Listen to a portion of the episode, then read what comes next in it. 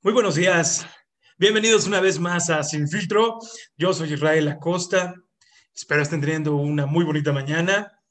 Eh, estamos aquí una vez más, un martes más, aquí en Adicciones para platicar, como todos los martes, sobre las experiencias de adicción, las experiencias de fijaciones, eh, todas ellas que nos conllevan y siempre nos están eh, teniendo presentes en un sinfín de formas en el mundo, en cómo nos vamos presentando a través del consumo, eh, las dependencias y las adicciones comúnmente vistas como devociones o hasta prisiones, en un sinfín y más formas y perspectivas en cómo nos vamos relacionando con el mundo.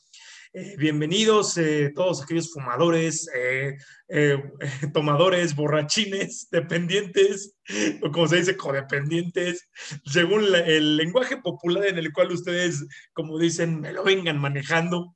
Em, estamos aquí en adicción.es.gestaltung en Facebook. recuerden que estamos en Instagram también como adicción-es este, y en correo electrónico nos pueden contactar como adicción.es.gestaltum.com.mx. Eh, cualquier duda, aclaración, sugerencia, inquietud este, respecto a las experiencias de adicción, estamos ahí este, para atender cualquier inquietud que nos quieran hacer llegar en nuestras líneas ahí de contacto. Pues, y pues bueno, el día de hoy vamos a compartir un tema bien importante, bien chido aquí en, adicciones para que nos vayan haciendo, preparando sus, sus planteamientos. Este, y no se vayan freseando como siempre se les va invitando aquí, no se vayan cotizando y nos hagan saber sus comentarios, sus opiniones sin filtro, porque la existencia no tiene filtros. Las opiniones deben de venir así sin filtros, este, pues así como la experiencia cruda, la existencia es amarga y cruda, tragos de amargo licor también.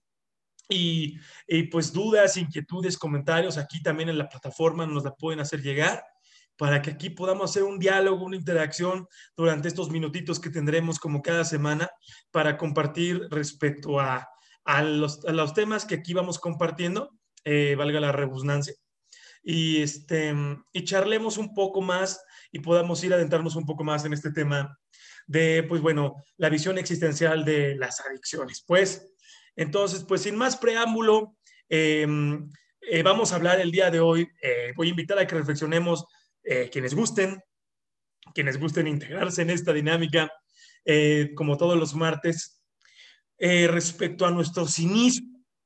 esta, esta perspectiva cínica, esta escuela cínica, de la cual hoy vamos a hablar un poco desde Diógenes de Sinope, también conocido como Diógenes el cínico, un filósofo pensador que por ahí se hablaba de, él, que tuvo un encuentro eh, bastante icónico y bastante representativo con Alejandro Magno, eh, que quizá este, han de haber escuchado esta anécdota que más adelante la vamos a contar. Y vamos a hacer una, una analogía de cómo es que muchos vivimos de esta forma y cómo es que muchos podemos llegar a, también a vivirnos desde esta perspectiva eh, que de, una u otra forma, qué tanto podemos también llegar a, vivirnos o experimentarnos desde este, desde este ángulo, cuando no queremos recibir la ayuda de los demás, cuando nos negamos a recibir el apoyo o cuando nos negamos a recibir, sí, eh, eh, como dicen por ahí, pues que el otro nos eche la mano. Entonces, para empezar con, con, esta transmisión, bueno, para continuar, ustedes, este, sí se permitirían que alguien les dijera qué es lo mejor para ustedes? Y ahora también, desde un segundo planteamiento, ¿ustedes creen que saben lo que al otro le conviene? Porque muchas veces ustedes creen que saben lo que más le conviene a su pareja, a su mamá, a su papá, este, no sé, a sus abuelos, a sus conocidos, a sus hijos, este, y es aquí cuando entramos en este, en este camino donde queremos cambiar al otro porque creemos que sabemos lo que más le conviene. Es muy común que, por ejemplo, entremos en un campo de pareja y cuando empezamos a relacionarnos con alguien, eh, damos por hecho que sabemos qué es lo que necesita esta persona para ser mejor. Eh, muchas personas empiezan una relación desde el primer día esperando cambiarla algo le falta, algo le sobra, yo voy a modificárselo, ¿no? O sea, ven a sus parejas o ven a sus nuevos prospectos, prospectos, este, como una, un aparatito que le van a echar aceite, le van a echar al murol, le van a dar su afinación, su balanceo, su alineada, y no lo digo en doble sentido, y de inmediato van a cambiar a esta persona y ya, tarán, sí, o sea, así de chingones nos creemos. Así de chingonas nos llegamos a creer, manitos, manitas, maniwis. Nos llegamos a sentir de veras bien, bien así, bien fregones y vemos al otro bien jodido. ¿Sí? Este, primera cita a pie de página. Cada vez que yo quiero cambiar a mi pareja es porque yo la veo como jodida. ¿Sí? O lo veo como jodido. A mi, a mi momio, a mi momia. O sea, si yo estoy queriendo cambiar a mi pareja Estoy queriendo cambiar a mi novia, a mi novio, a mi esposa, a mi esposo, o a mi querer, a mi amor, a mi romance, o a lo que sea, ¿sí? A mi, a mi detallito, este, pues es porque la estoy viendo como que está jodida. Y es como que, ¿para qué entonces yo salgo con alguien que veo jodido? ¿Para qué entonces yo salgo con alguien a quien veo jodida? ¿Sí? O sea, que soy el que les, decían en, Alcohólicos Anónimos, ahí cuando estuve con mis compañeros militantes de los ejércitos de AA, ¿sí? Este, entonces, ¿para qué chingados yo quiero andar de rescatajodidos? A ver, entonces, ¿por qué yo quiero relacionarme con personas que son jodidas según yo? ¿Sí? Entonces ahora no soy el novio, no soy la novia, soy el rescatapodridos. Soy el rescatapodridas, ¿sí? Así me, así me, me defino. Porque si estoy comenzando a salir con personas para cambiarlas, es porque las veo jodidas y yo me creo muy fregón y superior, por lo cual creo que debo de cambiarlas. Entonces, hay que ir viendo desde dónde nos relacionamos con nuestras parejas. Y eso por mencionar una forma de vinculación, ¿sí? Eh, también lo mismo con los hijos, lo mismo con los papás, lo mismo con quien quieran. Desde que yo inicio una relación esperando cambiarla, pues es porque yo me creo muy chingón, ¿sí? Es porque yo me creo muy fregona y porque de veras yo ya llevo años en terapia, años en trabajo personal, es porque yo ya no tengo problemas existenciales, es porque yo ya tengo mi vida ejemplar. Aquí el primero que tenga una vida ejemplar, por favor, coméntela aquí en, en los comentarios de Sin. ¿Sí? Este, aquí ponga, yo tengo una vida ejemplar y descríbanos, por favor, cómo le hizo. ¿Sí? Díganos, por favor, así puntualmente y excepcionalmente cómo lo ha logrado, porque hay quienes ni con años de terapia lo han logrado, ¿sí? Este, hay ni quien, hay quienes por más que se pongan a estudiar este, seminarios en existencialismo y en fenomenología y quién sabe qué fregados se meten a talleres, no lo logran y no crean que me estoy echando de cabeza. Este, ¿quién realmente tiene una vida ejemplar? ¿Sí? ¿Quién de ustedes, quién de nosotros pudiera decir que tiene una vida ejemplar como para decir que le puede decir a su pareja, a su papá, a su mamá, a sus hijos cómo deben de vivir. ¿Sí? ¿De verdad ustedes tienen el secreto de la felicidad? ¿Alguien aquí si lo tiene? Por favor, compartan en los comentarios y será un gusto poderlo revelar a la humanidad.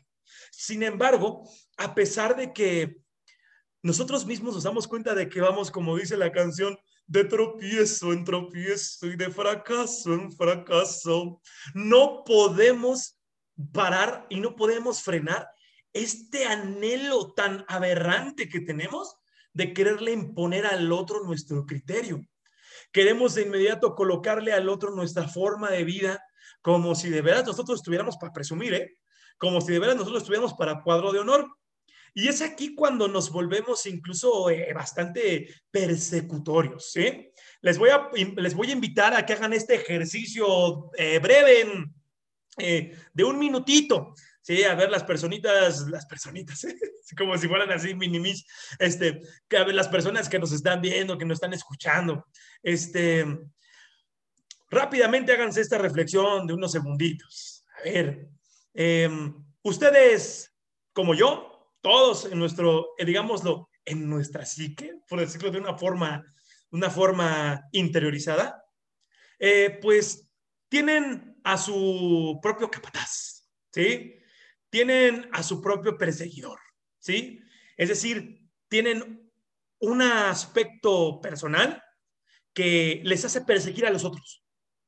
Cuando alguien no cumple con eso, lo persiguen, lo demandan, lo denuncian, ¿sí? Dicen que esas personas son desgraciadas, malditas, ¿sí?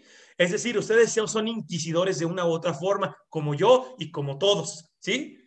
Mm, pues no está mal. Lo importante es que ustedes tengan claro, ¿sí? ¿Qué es lo que ustedes persiguen en los demás? Hay quienes aquí nos ven, en, eh, ahorita están reflexionando, y son inquisidores en el sentido de que persiguen a las personas que son infieles, por ejemplo.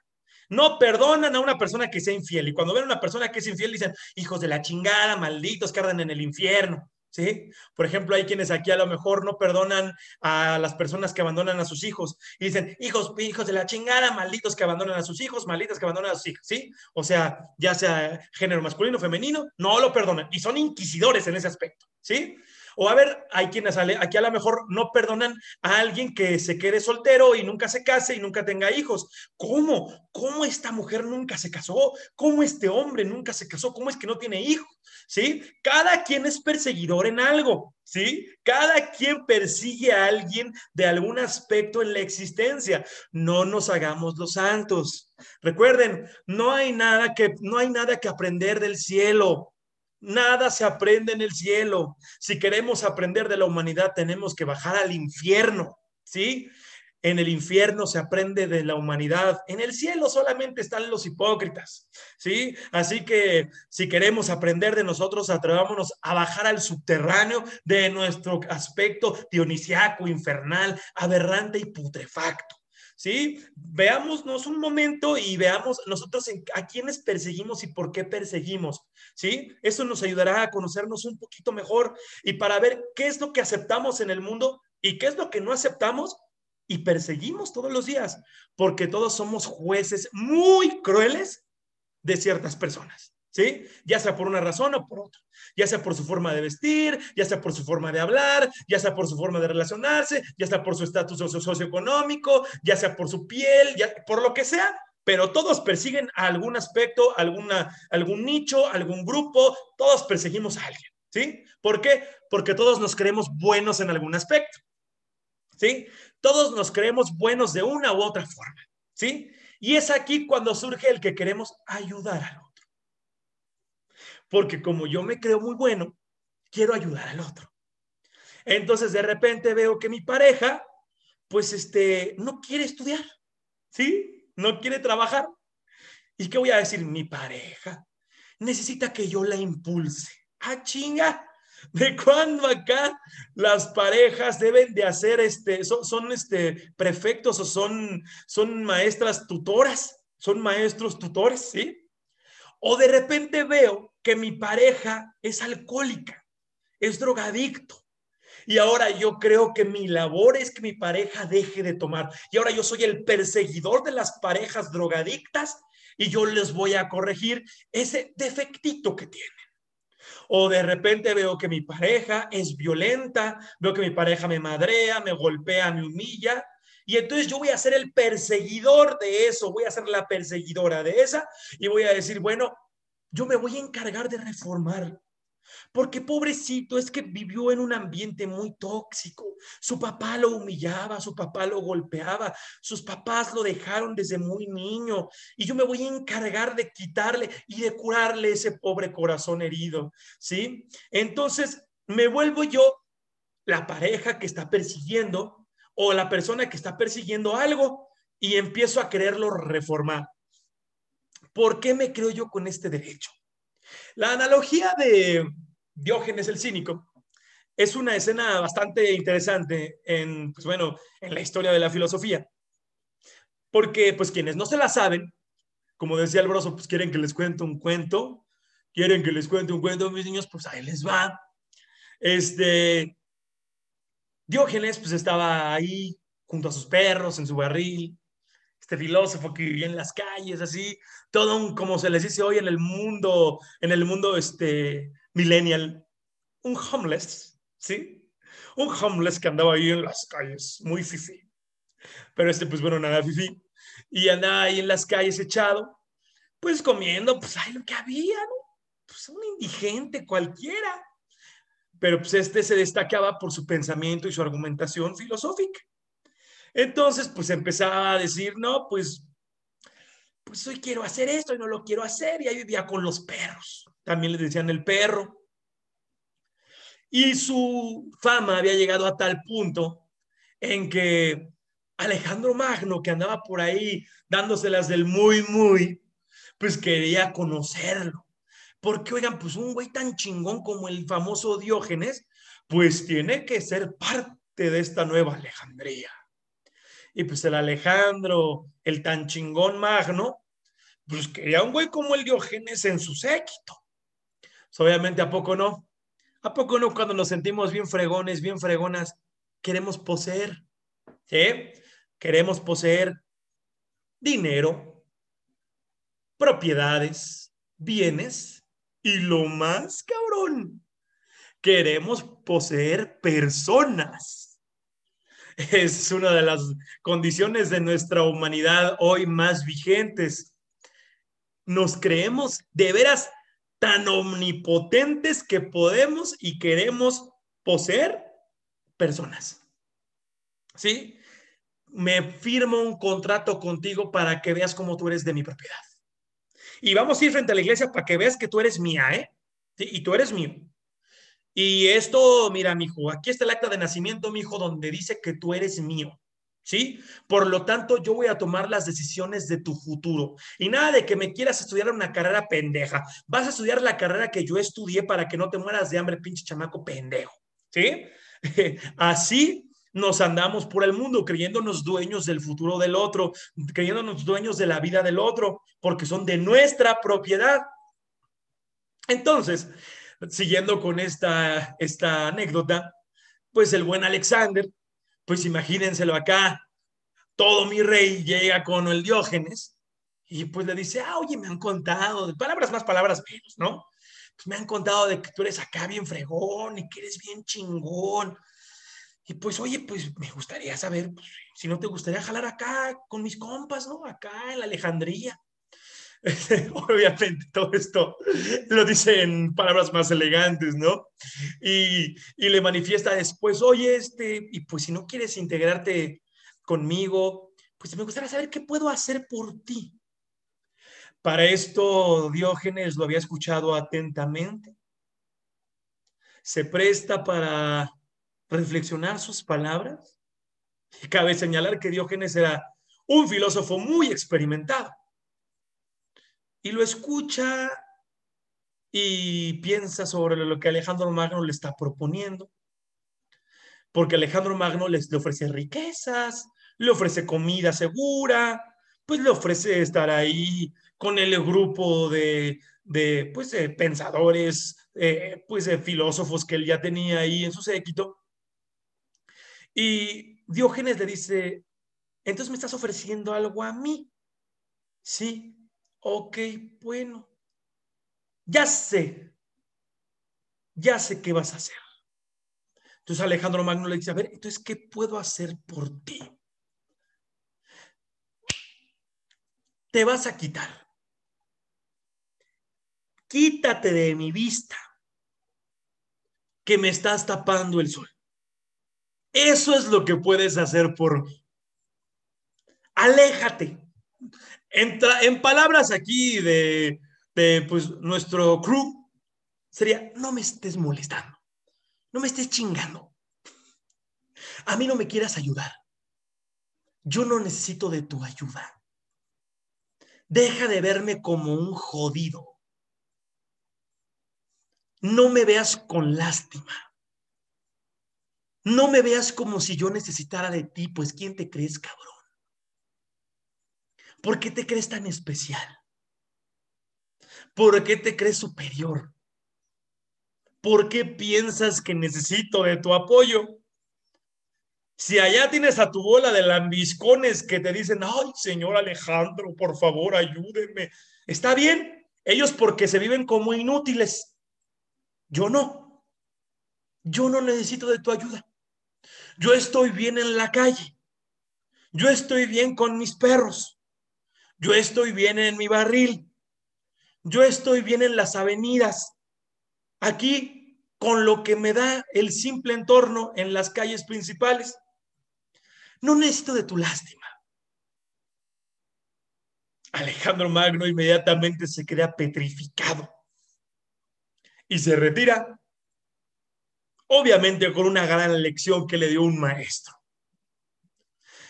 Para que comencemos a ver, antes de querer ayudar a alguien, si realmente el otro le interesa nuestra ayuda.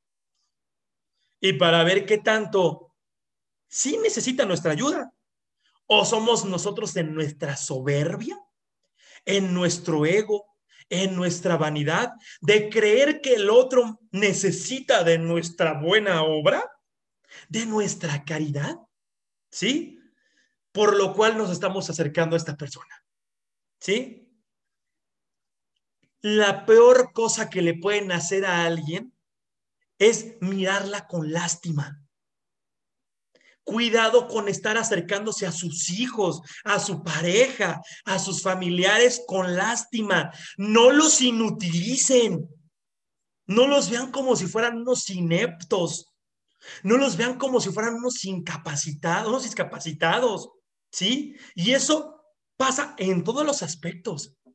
Pero empiezo a ver al otro como si fuera un pobrecito. Vivimos con esta moral del jodido de que el otro necesita de mi apoyo, de que el otro necesita de mi ayuda. ¿Por qué chingados lo veo así? ¿Por qué veo al otro como si necesitara de mi palmadita y mi apapacho?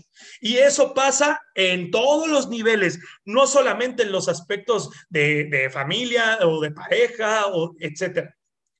Los terapeutas no se dan cuenta de cuánto daño llegan a hacer cuando empiezan a ver a su paciente con ánimo de apapacho. ¿Sí? no se dan cuenta del daño que, no nos damos cuenta del daño que podemos llegar a hacer los terapeutas cuando empezamos a ver al paciente con el ánimo de darle una palmadita, porque necesita de alguien, pues que le dé un abrazo. ¿Sí? Necesita de alguien, pues que le dé unas apapacharitas el paciente, porque véanlo, pues la dio de la chingada al pobre paciente. Entonces el paciente necesita de alguien que le diga, ay, ya, ya, ya, todo va a pasar pronto. ¿Sí? Se venden cada fin de semana talleres, seminarios, retiros, etcétera, donde solamente se le venden al paciente. Y quizá aquí quienes han ido a terapia alguna vez en esos enfoques o en esos grupos lo han vivido, se le venden palmadoterapia, apapachoterapia, abrazoterapia a las personas para que únicamente se vayan sintiéndose pues un poquito abrazaditas aunque no hayan resuelto ni madres, aunque no se hayan sentido, aunque no se hayan afrontado o no se hayan parado en sus verdades. Únicamente es masturbación emocional. Únicamente es masturbación mental. Cuando nos prestamos a estas cosas, ya sea como profesionales de la salud, o como familia, o como cercanos, ya, ya, pobrecito de ti. Ya, ya, ya. Échale ganas. Pronto lo vas a lograr. Solamente piensa positivo. Solo es cuestión de que lo decretes. Solo es cuestión de que tú pienses que vas a poder. El poder está dentro de ti. Nos estamos prestando a la masturbación emocional que hoy la sociedad compra a granel. ¿Sí? Hay una gran demanda el, día de hoy de la masturbación emocional, ¿sí? De la masturbación mental. Muchas personas llegan a los consultorios, llegan a los talleres, llegan a los grupos exigiendo una dosis de esta estimulación. Yo le voy a pagar al profesional, al facilitador que está ahí enfrente, para que no me haga ver mi realidad, únicamente para que a través de una muy elevada cuota, me dé una dosis de esta estimulación emocional y me hagan sentir que todas las pendejadas que he hecho, todas las cosas que he hecho, pues este, pues no valen la pena, pero no han sido tan graves. Simplemente es cuestión de que yo me ponga las pilas. Frases coloquiales. Me ponga las pilas y me eche a chambear, le eche ganas. Solamente es cuestión de creer, creer en el que el universo va a conspirar a mi favor.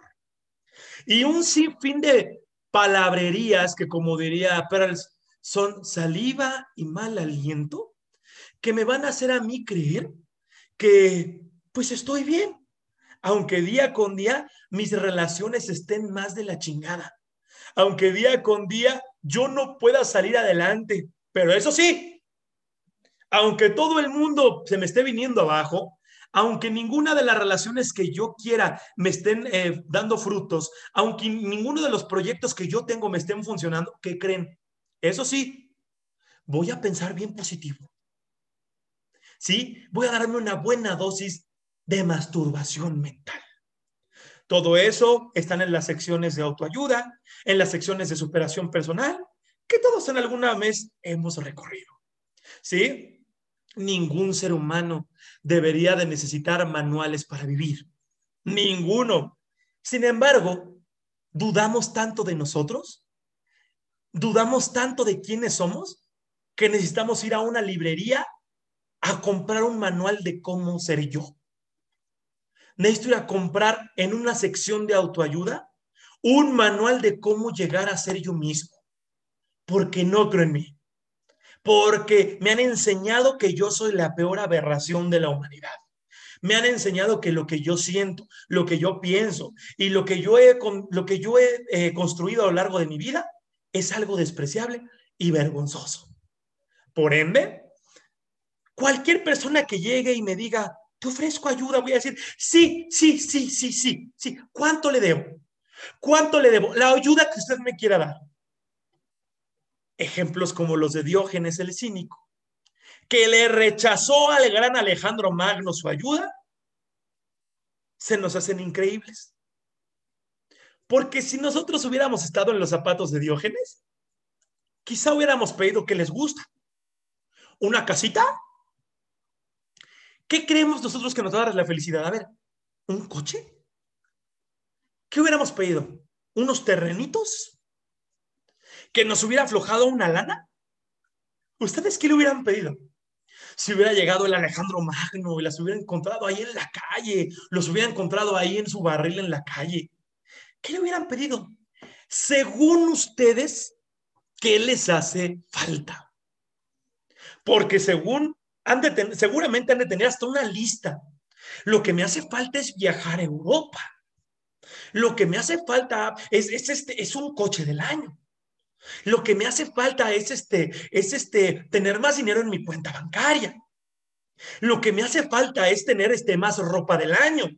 Lo que me hace falta es que mis hijos tengan una escuela de, de, paga, una escuela certificada con, este, etcétera, con ciertos renombres. Lo que me hace falta es, y tienen quizá una lista, y el hecho de que alguien hubiera desaprovechado esto, se les haría algo impensable. Porque nosotros en este mundo del consumo y del trabajo, donde todo lo que ganamos en el trabajo es para gastárnoslo en un día, en una quincena, en un día, se nos hace algo imperdonable.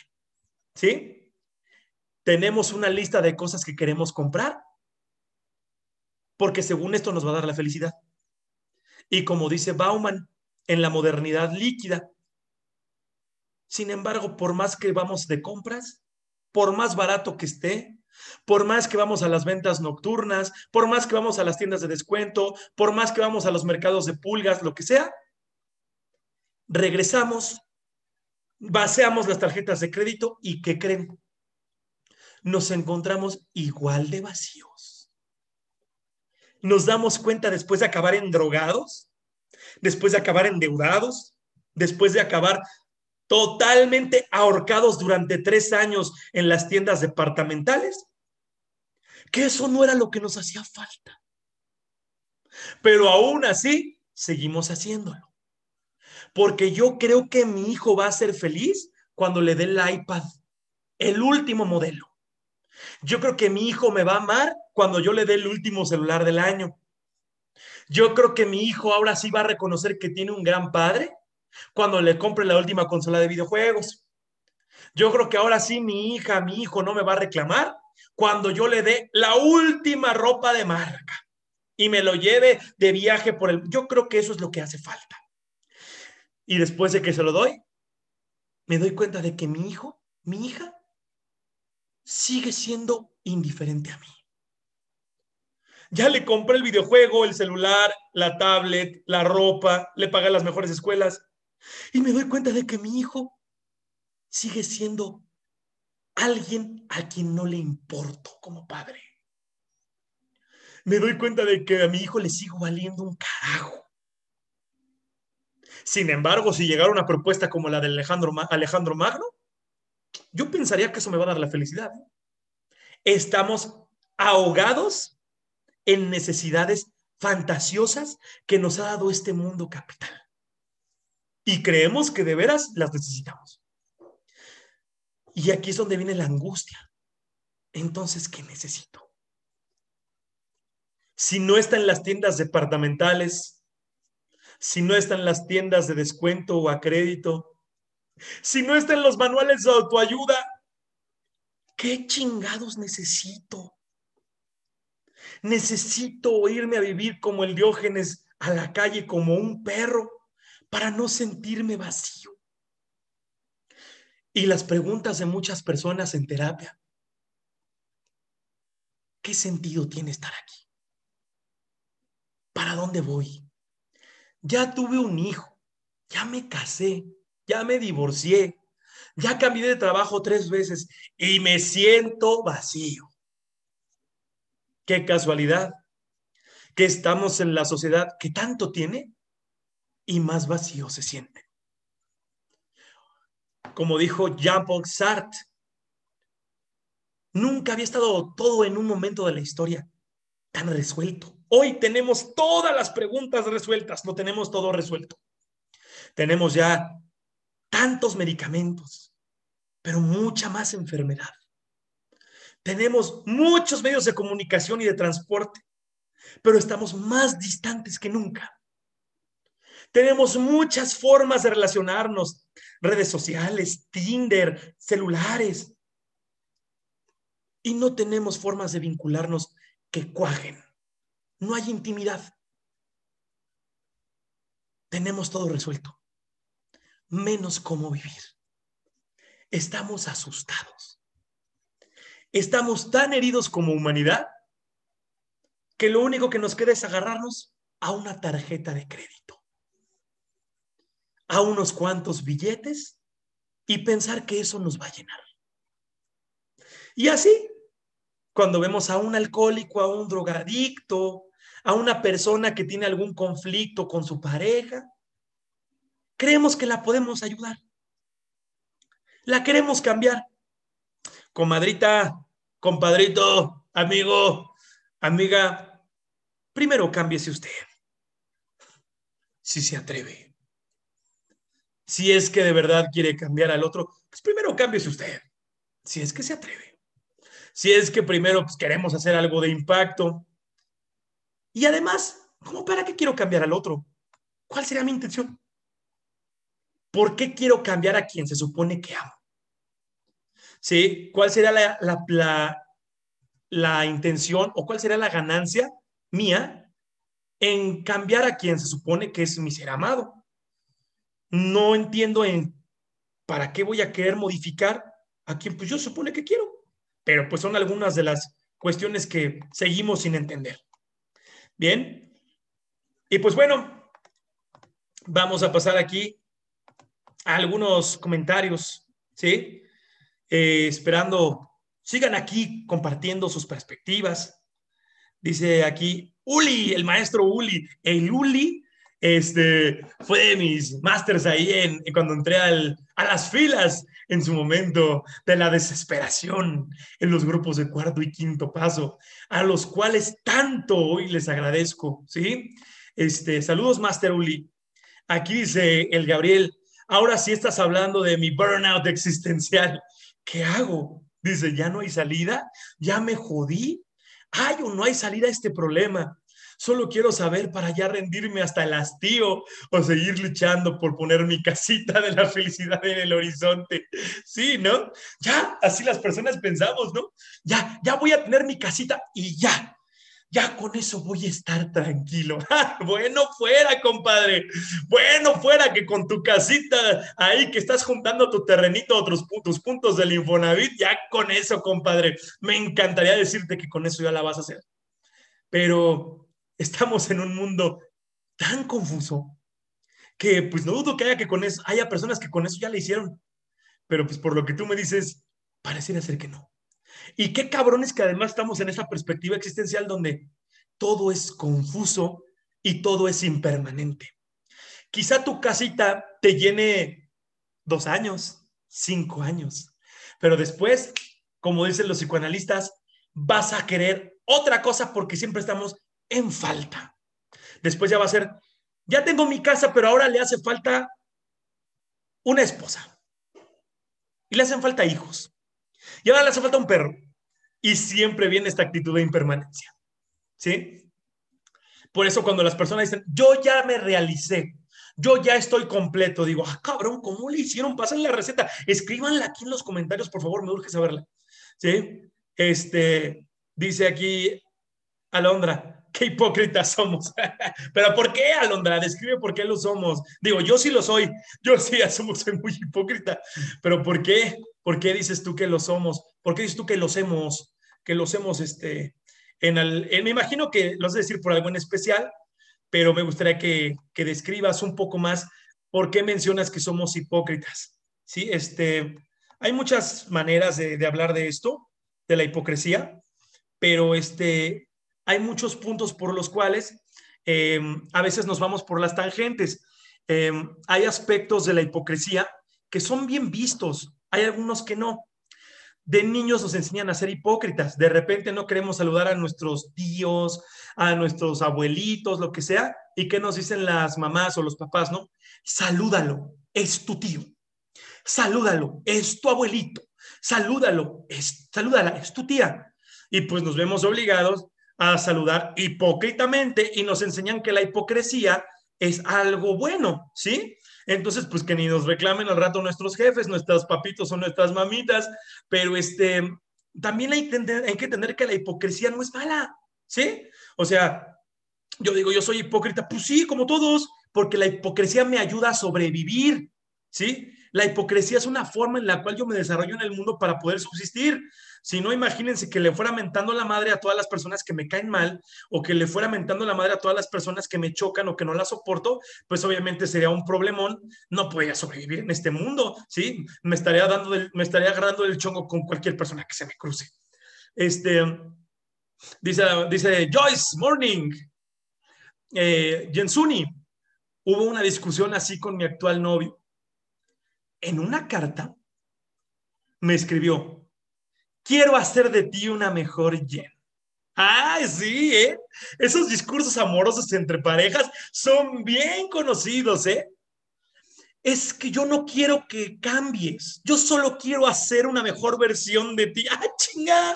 ¿Sí? ¿Y quién te dijo que me gustan tus mejores versiones, cabrón? ¿Y quién te dijo que me interesa hacer una mejor versión según tú?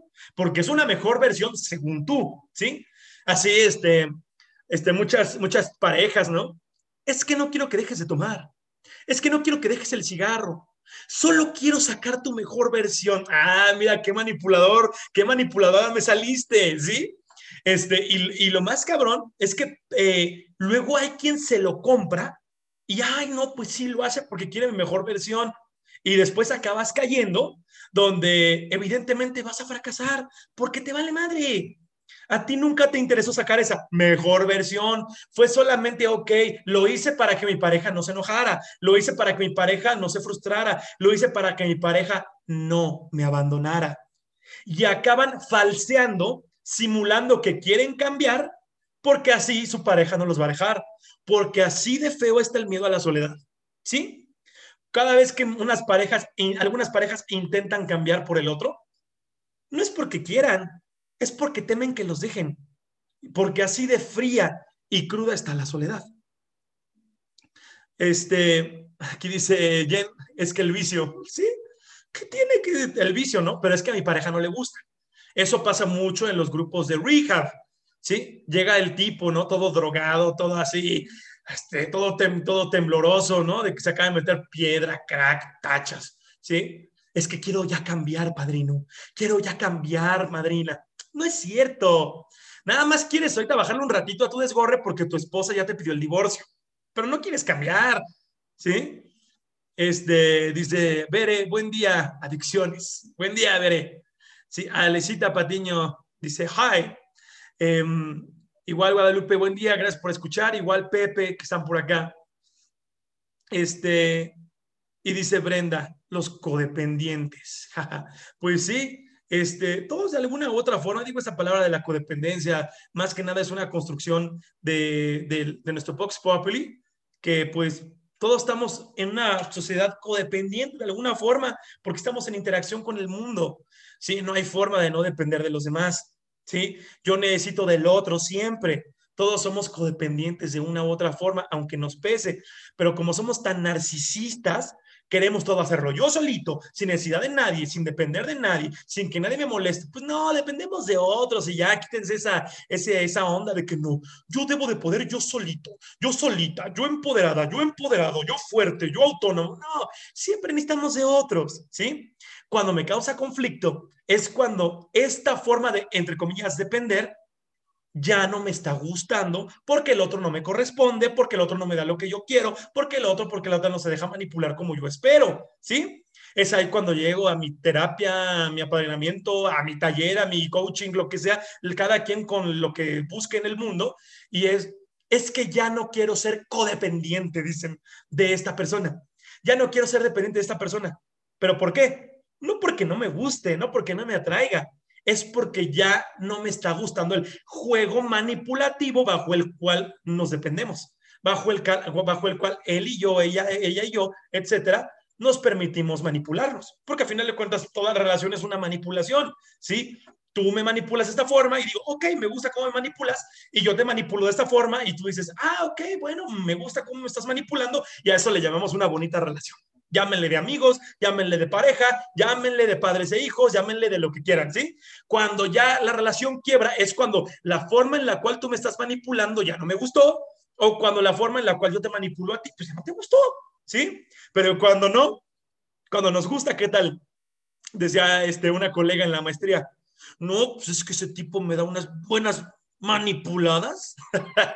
Así le decían las amigas, este, es que amiga, date cuenta que te manipula.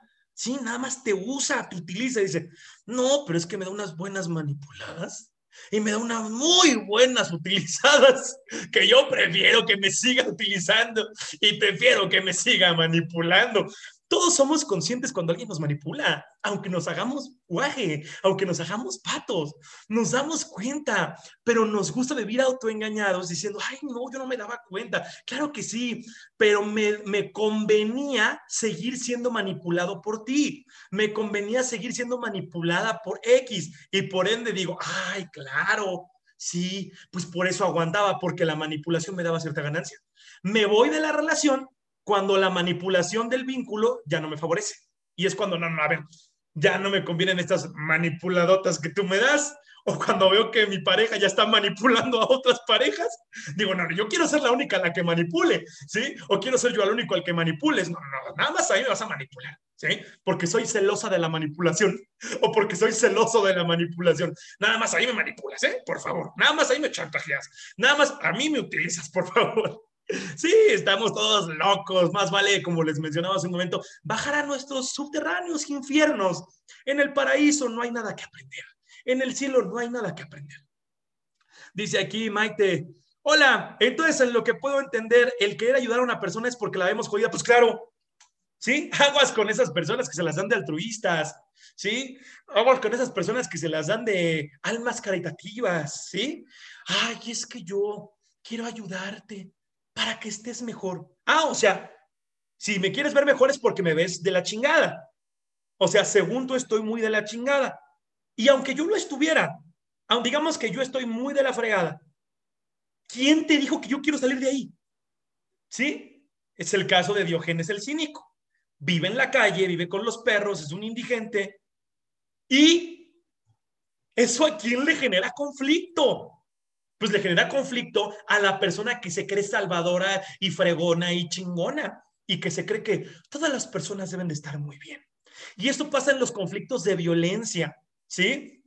De repente vemos a una pareja en la calle que se está golpeando, ¿sí? Se están gritando, están jaloneando, se están pateando y llegas y le dices a cualquiera de los dos, ya sea a ella o a él, ¿no? Por hablar de una relación heteronormativa, ¿sí?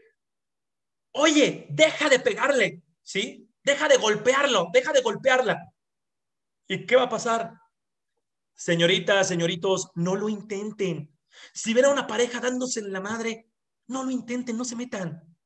En la mayoría de los casos van a acabar ustedes despreciados y expulsados.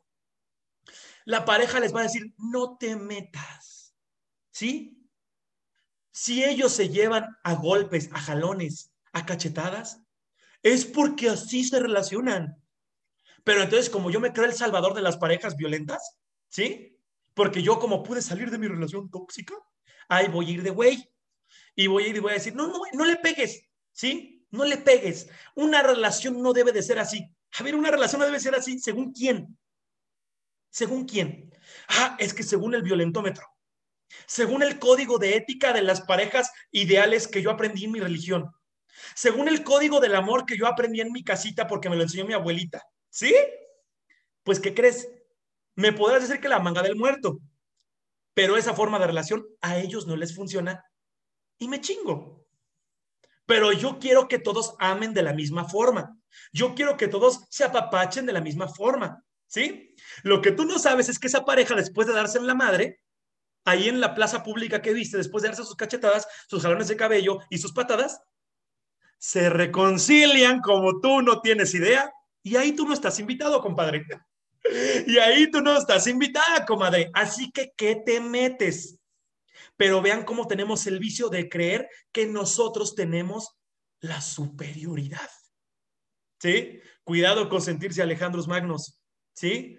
Porque además se suele sufrir mucho. ¿Sí? Se suele sufrir mucho. Yo, de hecho, pues desde toda la, postura terapéutica, y esto lo tenemos mucho los terapeutas, ¿sí? Y más vale asumirlo. Nos sentimos luego, pues los alejamos manos, que traemos la cura para el paciente, ¿sí? Yo les traigo todas las formas de salud mental y no, es entender que hay personas que les gusta vivir como están y así como nosotros, los terapeutas que también, salvo los terapeutas que se sienten supermanes, los terapeutas también luego estamos bien jodidos de muchas partes, ¿eh? Sí, al menos yo sí. Yo estoy muy jodido en muchos aspectos de mi vida. Este, y bien, pues, eh, hasta aquí con algunos puntos sobre este aspecto del el cinismo de Diógenes. Y les agradecemos también sus comentarios en esta mañana. Me parece que hay por ahí algunos más este, que están por aquí compartiendo como dice Claudia, es más doloroso mirar que la jodida soy yo, ¿sí? Sí, pues qué jodido querer estar cambiando a los otros, la jodida soy yo, claro.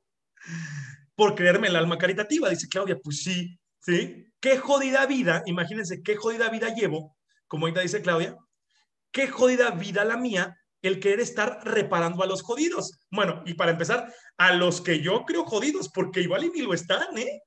Igual y ni lo están, simplemente yo creo que están jodidos.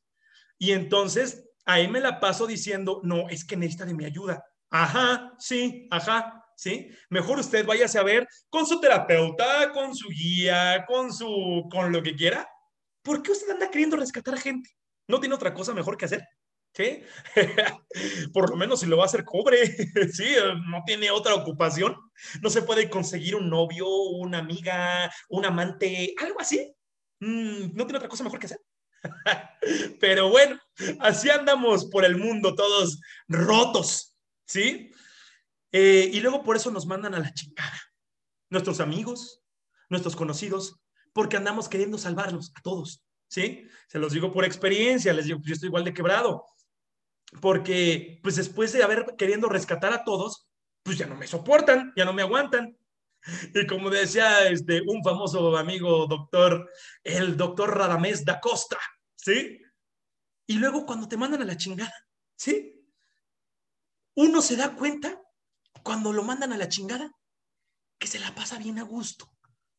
De haber sabido que en la chingada uno se la pasaba tan a bien, tan en paz, tan a gusto me hubiera ido desde hace mucho. Pero vean cómo nos aferramos. Nos aferramos a situaciones conflictivas que ni nos incumben, que ni siquiera son nuestras, que ni siquiera nos invitan, que ni siquiera nos pertenecen.